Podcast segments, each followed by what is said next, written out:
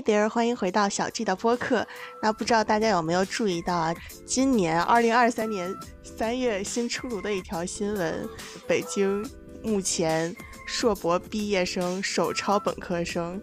就很多朋友选择毕业之后回炉再造。那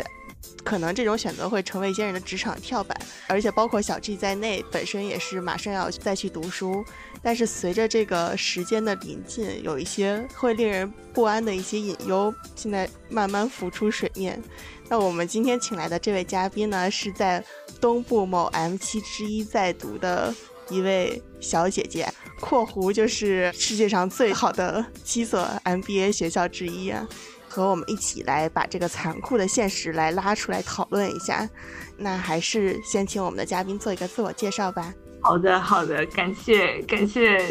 小 G，大家好，我是呃熊猫，在美国东部的 M 七之一的一个 MBA 在读，之前的话是在美国的文理学院上了本科。在美国工作了三年，我也回国工作了两年，做合并重组和咨询。最近是刚读完第一年 MBA，之后会去西部做实习。嗯，因为嘉宾之前是在美国和中国的咨询行业都工作过嘛，回到这个美国继续读书，现在有没有感觉到就是中美的文化上有什么样的差异，尤其是职场上的文化？包括当时有什么念头让你萌生了这个去继续去念 MBA 的想法，而且是又不远万里又跑回到美国去？最开始萌生了想要读 MBA 的念头。我觉得可能我肚子里头没墨水了，我觉得也也是一个很很尴尬的一个情况。我本科在美国读了四年之后，我发现那个时候回国了之后，因为尤其是一开始职场是在美国开始的，就是我回国了之后，发现我中文用的不顺溜了，就写两三段话会非常的。困难，你也知道，就是咨询要写写 PPT 嘛。因为之前我在呃美国的话，主要是做合并重组，所以主要还是就是以啊就是严谨啊，以字数就算出来的那个数为主。我这个咨询的这些美观方面啊，或者说一些用语方面，可能没有那么的符合国内的这个。咨询的职场的标准，呃，也觉得说我回国呢做了一些比较有意思的咨询的这个事情，比如说。啊，其中很多是响应国内的这个政策的号召，比如说，呃，医药行业的人员进行了一些调整，那可能我也有参与这些的工作，但我觉得这些并不是我想要长期做的。我觉得在美国咨询合并重组给我很多 adrenaline push，因为我我我有点 adrenaline junkie 的，啊，我会喜欢那种就有一天就突然突然特别忙，但是就是我忙是为有一个目的的，比如说。我是真的有帮助两个企业去进行了一个合并的重组，在我回国之后，更多的是传统的咨询，但是这个咨询虽然出方案是一个方面哈，最后落地是很痛苦的，很多我觉得落地的项目并没有真正的达到一开始的初衷，我也不不是说想。喷咨询行业或者怎样哈，但是就是总结一下，咨询行业其实现在国内主要就包括其实包括美国也是，就是主要 serve 两种 purpose。第一种是客户 hire 你说出了在他那个位置他不能说的话。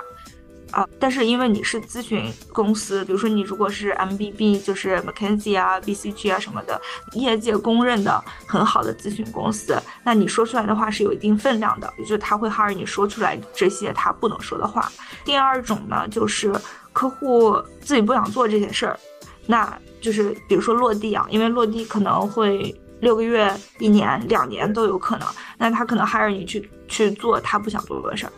我当时的也是在一个非常辛苦的项目上，全周无休。其实身体上也感觉出来出了一些问题，就不是那种很大的问题，但是确实有的时候，你说加班，你天天让我加个加班加到个三四点钟，然后早上六七点钟又起来通勤去客户那边，确实你也感觉到身体不舒服。就而且说句实话，挣的钱也没有很多，跟我以前在美国这边相比。呃，所以我就觉得说，可能这个工作不值得我这么呕心沥血的付出，然后肚子里面也没有特别多的墨水，我也不能就是正儿八经改变了什么，因为毕竟我觉得，我觉得是每一个去就是出国留学的。一些就是至至少就是我周围的很多人是这么想的，就是还是有那种师夷长技质疑的这个想法的。我 我特别感同身受，你说这些。对对，然后我后来发现，就是是我太天真了，我还没有那个能力，我需要先把自己变得更强大。觉得也是在职场的初初期到中期这么个转换的阶段嘛，相对来说可以野蛮发展的路径。啊，所以这也就是为什么我来美国来读 MBA 的这么一个就是想法吧，或者是就是初衷。那你刚才讲的这些，这个跟我当时做出就是我也要去读书这个想法是一样的，就是就是我觉得我的知识已经是受限了，比如说我我们之前可能学的就是不是那种。类似于计算机啊这种可以落地的这种工科的专业，就是我们可能确实做的都是一些给别人画饼的一些，就是就像你说的，要么就是那些领导层不能说的一些话，我们把它说出来了，但是这些话其实并不能落地，因为底下的人其实没有实施的办法，要么就是我们去做了一些很重复性的劳动去。给他做那些很辛苦的别人不做的事情，我们去帮他们实施。但是其实他们那个只不过花了一些很廉价的劳动力，然后去雇佣了一些人工去做，甚至比那些机器做来做还便宜的一些活给咨询的人。对，对，对，而且这就是我觉得说的不太好听一点，但是。呃，可能会觉得说这句话听起来有点心气儿高，就是我觉得 this wasn't what I went to college for。我觉得我上大学不是为了出来干这个。对对对对对对。其实我觉得这个做咨询行业的人，很多人都会去选择去初期到中期的一个野蛮发展，就是因为我确实是听听说过，就是很多人选择咨询行业出来，就是尤其是 MBB 这种出来去读个 MBA，然后可以比如说你去。跳到某一个大厂去做个 CTO，或者是跳到某一个另外一个行业去做 CEO，这种其实都有。对，如果比如说你真的是要在原先的这种道路上发展晋升，就是没有这么野蛮，没有这么快。所以之前做这个选择的时候，你有想过自己想要一个什么样的未来的一个规划吗？毕业之后？对，就是其实是有想过，当时就是觉得我特别想继续做合并重组，简单在。呃，recall 一下背景，因为我本科是学数学的，我一开始找的这个咨询公司的工作，它是最开始就是合并重组里面的 due diligence 的 HR due diligence，就是精算，就养老金精算。然后我就是特别享受，不只是我在给 PE 啊，或者是就是就是 corporate 在给他们建议说你到底要不要投，就是要不要 proceed，但是更多的是特别喜欢。不仅是跟人打交道，还能再跟数字打交道，就每天那个脑子是灵活的。我特别想继续做这个合并重组。那短时间内看的话，其实比较好好转的，或者说还有一个就是我自己也非常想要了解的就是投行，因为我做合并重组，我一直在 buy side，我一直在给买方客户在。做一些咨询的建议，然后在想说我自己跳到 sell side 投行这边，了解一下就是整个的这个 deal 的 life cycle，然后之后再去啊说呃做 PE 或者是 corporate 就再说了。但是我觉得短时间内就是先去投行去做卖方。嗯，你在这个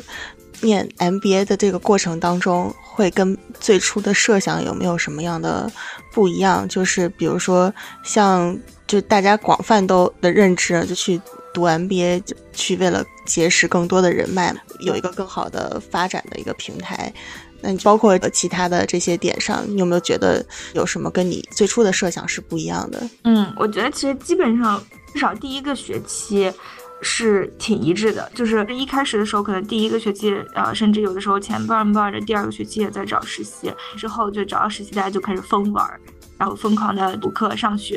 然后第二年就是一般来说，如果你要有 return offer 的话，你就是基本上就可以就是做任何自己想干的事情了。呃，我一开始入学了之后，我知道我要找同行的工作，然后那学校也是就是是金融大校，这个这个再说应该知道是哪个学校了，就是金融大校，然后对，那就是就是差不多。几十个特别志同道合的，就都在一起找这个投行的工作的同学，大家都非常的就合作非常紧密，然后大家都几乎是知根知底，就像战友一样，就是所以就是这个呃投行的找工作这一阶段，我也确实认识了很多人，确实当时想的也是说，我既然来上 MBA，我就想要。就是上一个比较好的学校，我是非常幸运进了 M 七其中之一。那就是这个 M 七的这个名头，确实给我打开了很多之前本科我找工作的时候打不开的门。呃，这个确实是很有帮助的，结果我觉得也是很好的，所以我现在比较满意。第二个学期我就有很多机会去上很多就是之前没有上过的。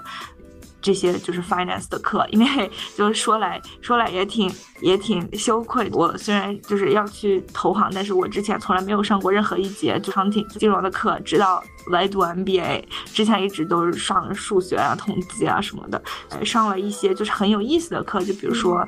协商谈判这种，然后还跟我们学校的法学院的同学也有协商和谈判的这么一个混搭的一个 session，这些都特别好。然后也交到了很多之前在找投行工作的时候没有时间去交的朋友，发现大家来读 MBA 都是是非常非常好、非常非常努力的人，然后之后也会去非常非常好的。呃，地方去实习，然后就感觉就是我的，就是很多以前不太了解的一些事情，通过他们的讲述，从他们那个 perspective 来讲述，我会了解的更多，会有自己批判性的思考的。其实刚刚你也在说，就是因为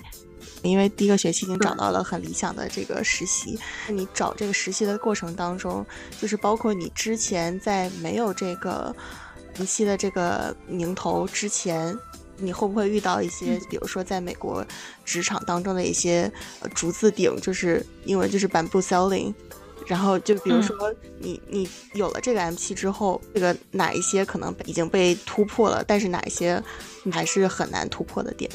呃，是这样的，就是因为美国是。就不是说学历决定一切的嘛，所以就可能不像国内，就是啊，你不是博士我就不招你，或者是你不是研究生我就不招你。所以其实一开始的时候，前前两年甚至是两年半，我觉得都是就职场上都是很开心的。我觉得就是只要我努力，我就有回报啊。这个回报是体现在真实的，比如说。考过了一个考试，就是会有 bonus，或者说我工作努力啊，年的 bonus 我就会很高，就是努力和收回报是成正比的。但是就是在某一天，COVID 来了，我们的就是客户是一个普通的美国人，他就是属于那种不太了解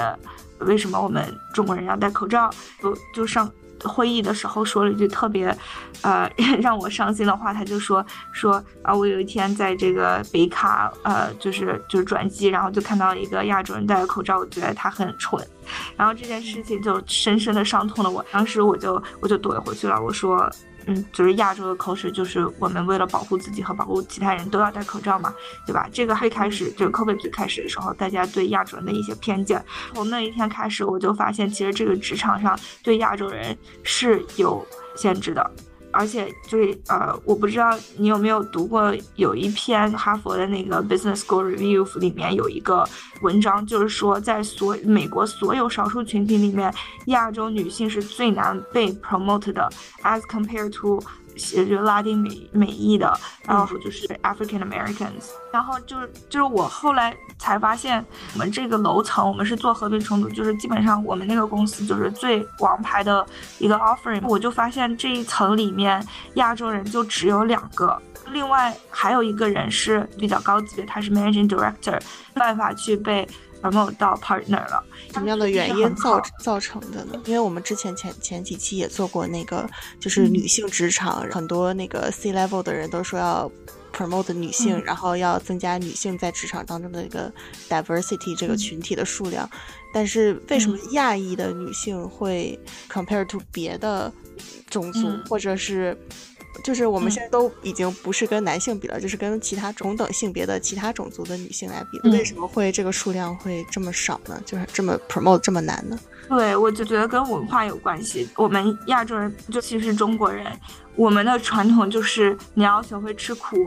啊，你要低头做实事，对吧？就是 keep your head down and do your things，然后就是有一天就是是金子总会发光的。我们都是就是这样被教育长大的。但事实就是，不是说你是金子你就一定会被被别人发现的。事实上，很多时候我们也是普通人，我们也就是一块璞玉。就是需要被人雕刻的，但是很多时候就是因为，因为我们能觉得说啊，我只要努力，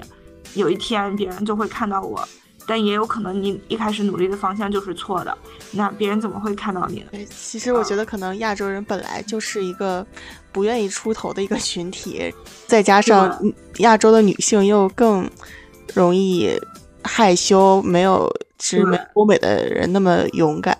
对，而且就你就比如说，我给你举个例子，就嗯，我一开始的时候，我特别想要 promotion，我要加薪。我一开始的想法哈是说，我觉得我好丢人，我为什么要就是直接要就是去问老板要钱？对，然后听起来很 aggressive，但是后来我跟我的就是我的 coach，我的 career coach，我的 career coach 是一个。啊，印度裔的美国籍人，就是所以他是他父母是印度人，但是他是一直在美国长大，而他在美国职场是混得很好的，啊这一类人。然后我就跟他说了这件事情，说就是这有什么可耻的？来这儿不就是为了工作？你工作难道只是给别人创造价值吗？那这个事情难道不应该是共赢吗？你该让别人意识到，就是你不是免费劳动力啊，你不是别人呼之即来喝之即去的一个。一个人，对吧？所以，我我后来就是听了他这个这个这个话以后，我就可能变得另另外一个极端，就是就是对于中国人的角度来说哈，另外一个极端，呃，我变得挺 aggressive 的，就是不管什么，我只要想要的 project，我就一定会去跟老板说；我只要想要升职加薪，我一定会都跟老板说，包括我转回中国。啊，一部分原因也是，就是我就跟老板说，我说我想体验一下，就是在国内我们这个公司是怎么工作的。然后呢，我也肯定可以给你带来很多东西啊，对吧？中国那边你没啥，就是特别熟悉的人，然后也没有啥，就是英语能跟你这样无障碍沟通的人，不是喷别人的意思啊，就我，但是我就是这么跟他说的。然后，嗯，他就就是非常愿意帮我去做这个 transfer。确实我们不够 aggressive，我们在职场上不不会维护自己的权利，或者说潜意识还是有。有一种说，哎，我这个是不是太 aggressive？但事实上，别人的眼里，你你根本就不是，就是没有那么，就是你想象中的那么 aggressive 强。对对对，其实我们就是如果不说的话，就是真的是什么都没有。但是如果是，就是你真的在这个职场当中表表达出来的话，我觉得可能还是会有一定的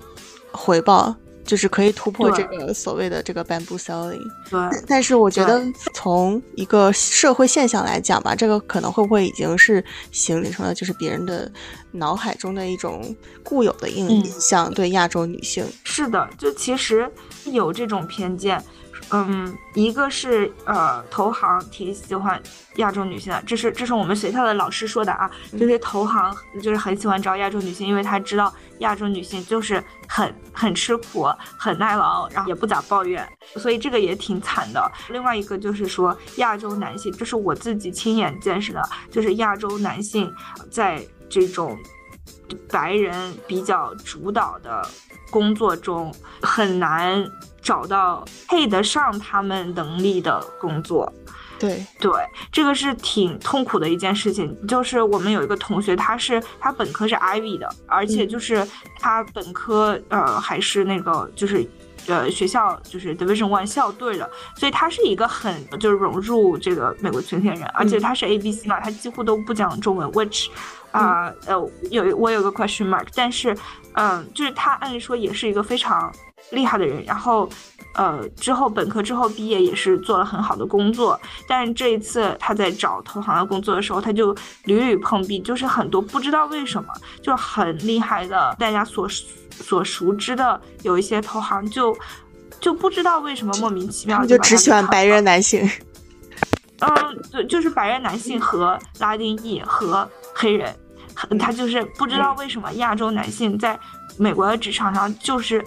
就是举步维艰。我觉得这个都已经不是一个很新的话题了，就是因为我记得在那个时候我还在上大二的时候，就是第一个帮我改简历的一个算是 mentor 的一个朋友吧，他那个时候是。刚刚大学毕业，然后他是从加州那边，他是做金融的嘛，然后他飞到纽纽约，就是去华尔街找找工作，而且他那个时候已经是在等于是在加州那边已经工作了有四五个月了，因为可能西海岸那边的亚裔更多嘛，然后所以那边的文化更开放、更包容一些，但是华尔街这边真的就是他想去的那些比较有名的，刚刚你说的那些比较知名的投行。他是真的是很难进，就是人家真的就只要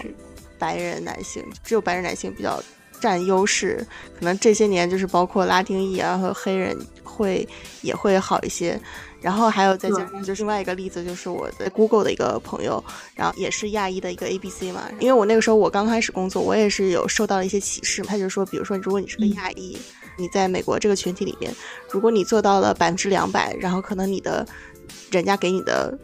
最后的那 performance 才才会认为你做的做到了百分之百。如果你只做了百分之八十，可能你真的是连及格线都没有到的。对亚裔确实是很苛刻这个标准。是的，包括最近的中美关系，造成更多人对亚洲人，尤其是中国人有更深层次的误解。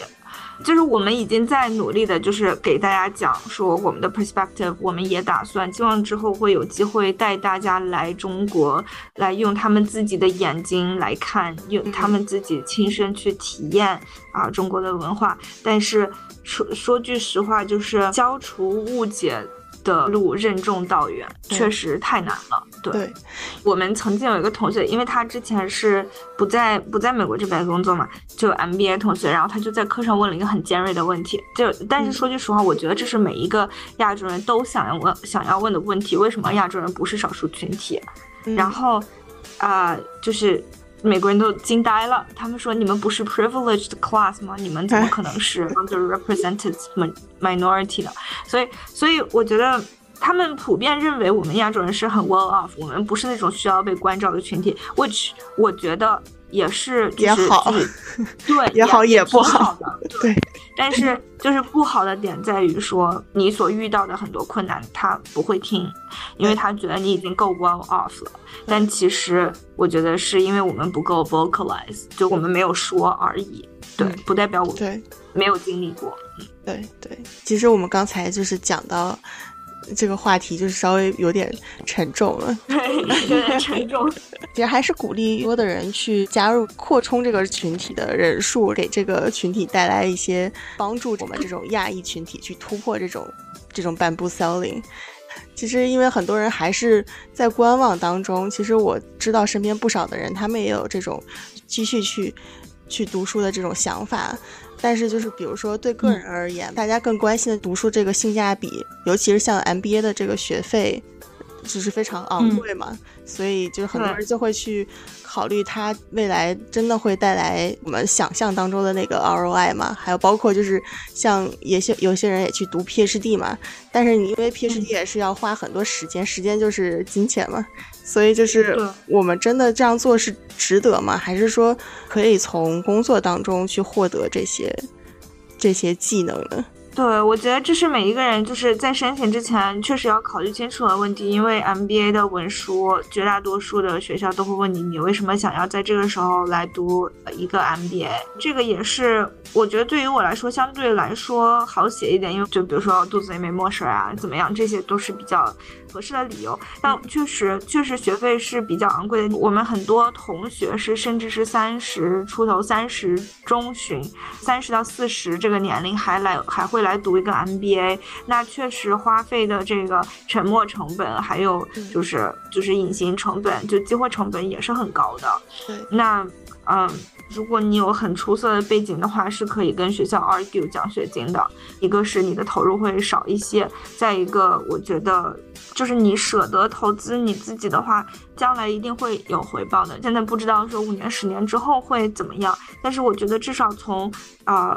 从我的这个角度看到，就是现在已经毕业了五年、十年的校友们，我觉得他们都不同程度上有了曾经就是没有 MBA 的时候可能没有过的机会，比如说。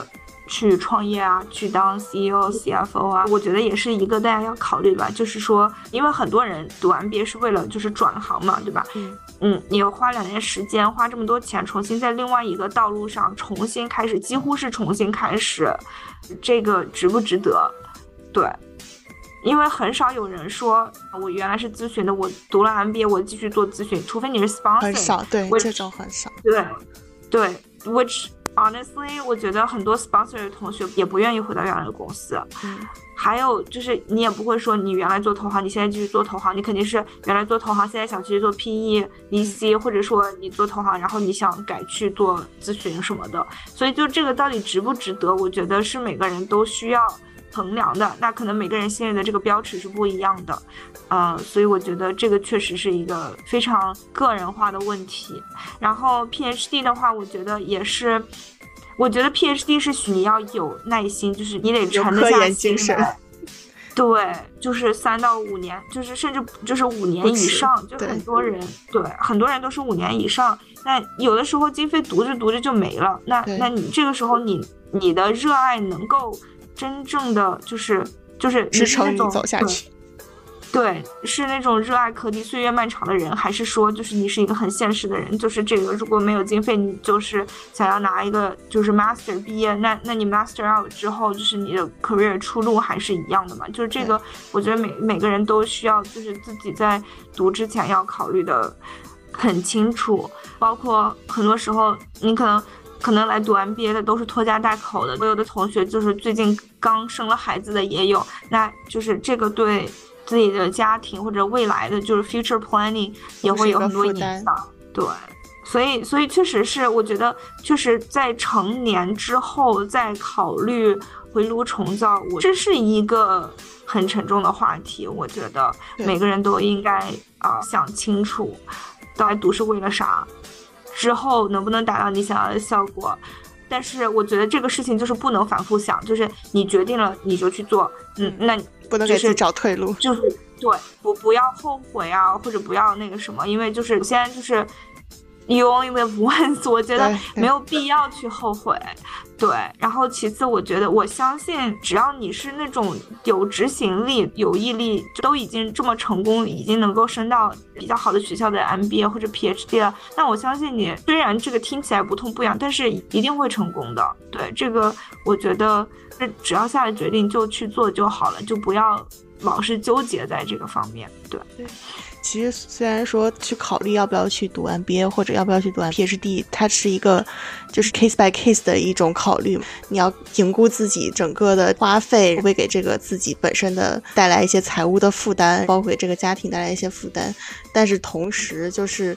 我们可能真的有一些东西是需要通过这条道才能去走到另外一条道上，必须要经过这个跳板，必须要拿到这个敲门砖。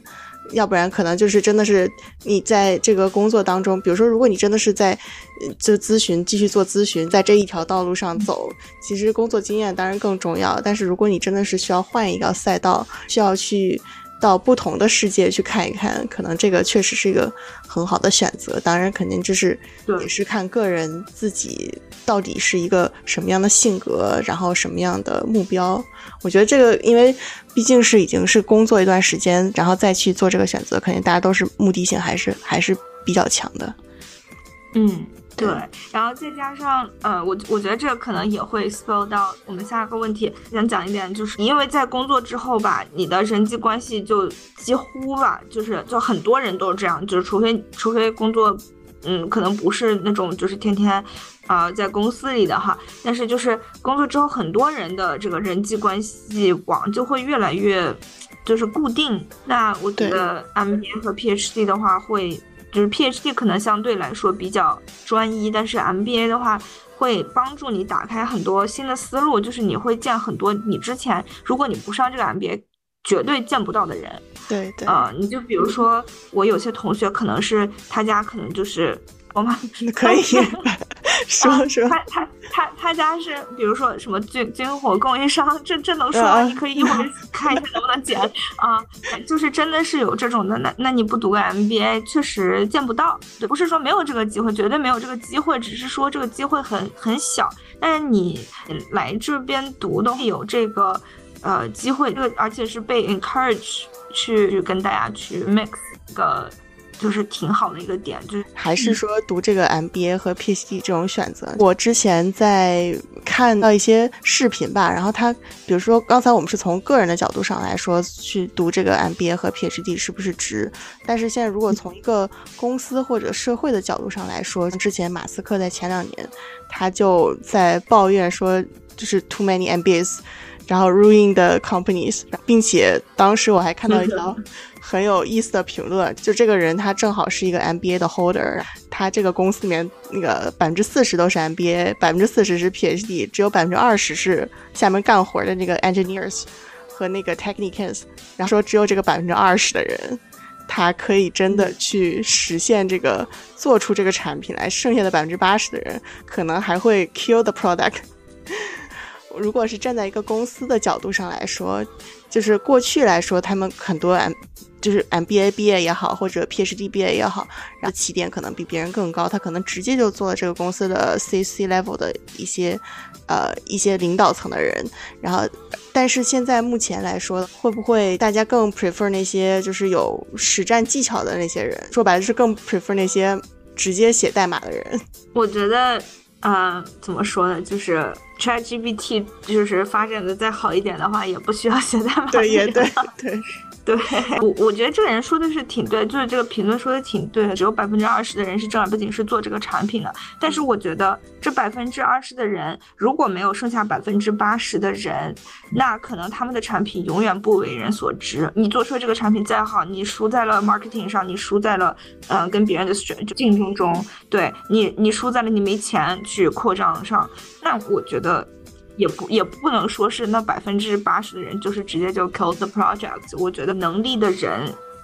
会让合适的产品去就是发光的。嗯，那如果就是 if you have to kill the project because of something else，就比如说可能它确实是现阶段它不现实的，那我觉得就是也没必要说就是他们一定就是毁了这个公司或者怎样。我不同 function 的人还是有自己的这个作用的，只不过是可能。啊，在某一个角度你看不到而已。那我觉得最重要的是你要会沟通，你自己到底能给这个公司带来什么。所以啊，也没必要就是一棒子打死或者怎样。对，还有另外一种说法嘛，就刚才我们也提到那个 ChatGPT 嘛，其实包括目前 AI 技术的出现，其实可以确实替代很多廉价的那种码农，就是很基础的那些人，一个。PM 加再加上几个那个 AI 就可以直直接做出一个很优秀的产品来。就比如说我们有这些呃战略思思维的人啊，或者是比如说有这个产品思维的人，他可以直接就让这个产品发光。那你觉得我们未来就是 MBA 毕业之后，我们这些人的核心的竞争力是什么样的？就是跟那些只有技术的人，就是他只是一个。从一个基层的一个码农，然后他慢慢做到一个 C level，和去读 MBA 的人他做到一个 C level，它的区别是在哪儿？我觉得最大的区别是，MBA 是类似于一个融会贯通的这么这么一个教育，啊，我觉得最大的区别就是。你是一个 MBA 的话，你你可能也是懂技术的，但是在懂技术之上，你还会跟别人沟通，你还会知道怎么做 marketing，你还会知道，你可能会知道这个公司这个这个 financially 它 make make make sense 不？然后还有就是很多你有自己的人脉是别人没有的一些谈判技巧是别人没有的。我觉得就是 MBA 最重要的。或者说最核心的竞争力还是它让你把所有的东西融会贯通了。就当然说我现在没有办法就是 like completely speak to it，但是我觉得至少对于我来说，我把之前五年的工作经验通过 MBA，目前是这一年沉淀一下，我觉得还是能够学到一些没有读 MBA 的人可能学不到的东西。就是你总结了一下之前的经验啊什么，就知道你说之后。怎么做一个更好的，呃，更通才，就是更就是更全面、更强的人？对他的融会贯通的能力，他的整合能力，还有他更广阔的视野，包括他的就是更更多的、更优质资源的人脉、人脉资源，就可能确确确实是你不读这个就不不走这一条道呢，确实是接触不到的。那就是正好我们就是到了每期的最后一个环节，就可以互相。提提一个问题，就是和主题相关的一个问题，那就是我们接着刚才的那个，目前来说，你觉得你拿到咱毕业的这个这个毕业证之后，然后和你未来想要真正做成的那个事情中间还还差了哪些？就是你还要去做哪些才能，就是不能说 next step 啊，就是下面几步才能走到你的那个梦想。嗯，嗯，我觉得嗯有点羞耻，但是呃 没有什么羞耻。bring up 这个话题，我觉得其实我来读 MBA 的另外一个，当然不是主要目的，但是也是就是想法之一，是希望能够找到一个 like lifetime partner。但是 apparently this is not happening。我们这个就是 like late twenties 的女生，就是尤其是。可能事业上面小有成就的女生，感觉好像都很难找到，就是适合的这个就是伴侣，所以这这个确实是目短时间的遗憾之一吧。对，但也希望说，就是刚才我们所说的这些可以，呃，吸引更更优秀的人吧。然后第二的话，我我觉得就是在读了 MBA 之后，我还需要就是一些啊投行这个行业的沉淀。对这个这个沉淀之后，然后再去做我想做的，就是我最终是想就是做投资人，啊，比如说 GP level 的投资人。那这样的话，就是，呃，肯定就是中间还少不了就是几年这个投行的磨练，啊，说。如果让我一直在投行的话，我可能也不不会很介意，啊，可能就是需要一些几年的沉淀，然后之后再积累一些自己的人脉，然后再再去做自己最想做的事情。就是作为第二个目标嘛，就是这个你可以自己去实现。第一个目标，我们就可以现场争一波。那那那倒不，嗯，对，没有，就是就是确实，嗯，我觉得人生伴侣这个事情是。真的很迷，就是我觉得很多人来读了 MBA 之后，那那也有分手的，对吧？所以这是一个永恒的话题。嗯，慢慢慢慢遇。如果那个有收听那个我们节目的，也是在美国东部的，距离美西也可以了，距离不算太远。优秀的男士。可以可以和我们联系，不暴露身份。没关系，我们 我们之后可以线下交流，聊更多这个。对对对，哎，就是你有什么想要问小 G 的问题吗？对我我也想问问小鸡就是五年之后你会 envision 自己在干什么、做什么事情，或者是在哪里？五年之后，其实怎么说，有一些。也算是羞耻的 一些梦想吧，也是因为换赛道嘛，就等于我去读书也算是作为一个跳板。其实，就 MBA 我也考虑过，很多人也问我为什么不直接去读个 PhD 之类的，因为我确实没有我前一个这段赛道的这个经验，包括我其实选的专业是跟就是 AI 相关的，我觉得这个事情也很运气，因为我当时。选的就是唯一申请的两个学校，其中只有这一个它是更偏重于 AI 的。然后正好我 defer 了这一年之后，没想到 AI 也火起来了。我觉得很多东西也是。冥冥之中注定的吧，真的不说这么玄学，但是我当时想的就是，可能我到了那边之后，因为学校会有自己的孵化器嘛。其实，其实小 G 的目标是还是想要在那一条道上可以自己去未来自己创业来做。虽然我知道这个很困难，但是我觉得，毕竟好的学校、优秀的人，你可可以找到一个。我当然没有是说要找一个 lifetime partner，我我需要有一个 一个 career 上面的一个 partner，希望可以最后有，或者我们到时候也都可以一起合作。我 将来就是我觉得这个东西就是说快也快，说慢也慢了，边走边努力边看，然后未来五年呢，可能就是一个创业的一个想法吧。暂暂且先说这么多，其他先坐着看。我觉得挺好的。对，我觉得挺好的。对，希望希望就是有更多的这个 听众，呃，这个广而告之，对，我们在这里抛砖引玉，然后也也希望给我们的熊猫小姐姐早日找到一个 lifetime partner 最合适的人。谢谢谢谢，感谢。就是希望，也希望今天我们这一期播客呢，可以给大家更多的一些鼓励吧。因为其实我在做完这一期播客之后，我觉得很多想法其实是跟那个熊猫小姐姐我们的嘉宾是不谋而合的，就是不言而喻的。然后希望有这个类似想法的朋友也可以得到一些鼓励。那我们今天呃，就感谢大家的收听，也感谢那个熊猫小姐姐跨洋的 周六早上的时间。然后希望大家有。美好的一天，感谢大家收听，拜拜，再见。Gonna wanna get behind me like I'm 23. Before Mikey was on Nikes, you should bet, bet, bet, bet on me. You should bet on me. Like I'm Apple in the 90s, you should bet on me. Gonna wanna get behind me like I'm 23. Before Mikey was on Nikes, you should bet, bet, bet, bet on me. Run like a stallion